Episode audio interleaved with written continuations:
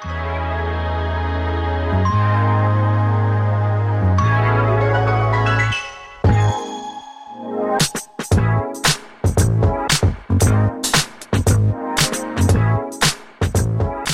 爱的弟兄姊妹们，早安！今天是三月十二日，欢迎收听三百六十五杯咖啡。我们今天将进行第二章的第三个主题：物质世界并非不重要，所有工作都无比尊贵，因为工作反映出我们身上上帝的形象。不仅如此，工作的尊贵之处还在于上帝呼召我们照料的物质世界是好的。古希腊人将死亡视作挚友。因为死亡将人们从肉体的牢笼当中解脱出来，圣经的观点却与此大相径庭。圣经认为死亡是敌人，因为上帝所创造的世界甚好，且永远长存。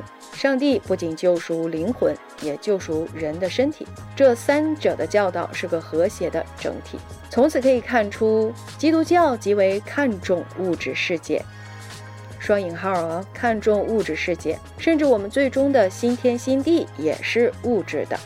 有些观点认为灵魂比身体更加真实，而有些自然主义者则认为灵魂虚无缥缈，身体倒是唯一真实可见的。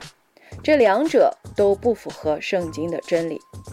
我们承认物质世界的美好，它并非一个临时舞台，让我们每个人上演自己的救赎故事，之后我们便离开这个舞台，脱离肉身，去另一个世界生活。圣经教导我们，眼下的世界是新天新地的预表，将在万物更新当中被净化、恢复、提升。其他宗教并不认为灵魂与物质将永远的结合在一起，因此。飞鸟盘旋，大海呼啸，人们吃喝行走相爱，这些永远都是美好的事物。由此可见，基督徒不会轻视那些同物质世界息息相关的体力劳动，即使是修剪草坪，这些关心照料物质世界的工作都有价值。照此理论，属世的工作同属灵的事工同样尊贵。人类既有灵魂，又有肉体。而圣经所说的平安，也就是指身体，又指灵魂上的复兴。喂养我们食物、遮风挡雨的屋檐、遮阳去暑的树荫，这些满足我们物质需求和渴望之物，当商人生产能够提供社会福利的物品时，他们的工作在上帝的眼中同样有意义。在诗篇六十五篇九到十节和一百零四篇三十节里说，上帝通过雨水浇灌全地，且通过圣灵使地面焕然一新。在约翰福音十六章八到十一节里说，圣灵要指证世人，向世人证明他们的罪以及上帝的审判。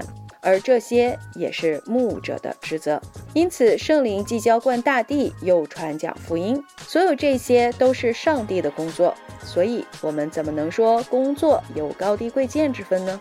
能够理解创造的美好以及工作的尊贵，是一个很好的开端。上帝创造了美好的世界，让我们工作期间，其中一个目的就是让我们享受这个世界。创世纪的作者告诉我们，应当敬畏上帝如此丰富的创造之功，因为所造之地充满了生生不息的生命。上帝喜悦如此多样、极富创造性的工作。圣经其他的经文中记载，上帝创造万物，因为他享受其中，看为美好。因此，这是上帝对我们工作的计划。而且，若我们未曾堕落，我们会一直享受这样的工作。正是始祖的堕落毁坏了一切，工作也包括在内。上帝创造我们，让我们工作，工作赋予我们尊严，这与工作给我们带来的地位和薪酬无关。这种工作观给我们的生活带来极其深远的影响。我们可以自由地选择适合我们的恩赐，令我们充满激情的工作。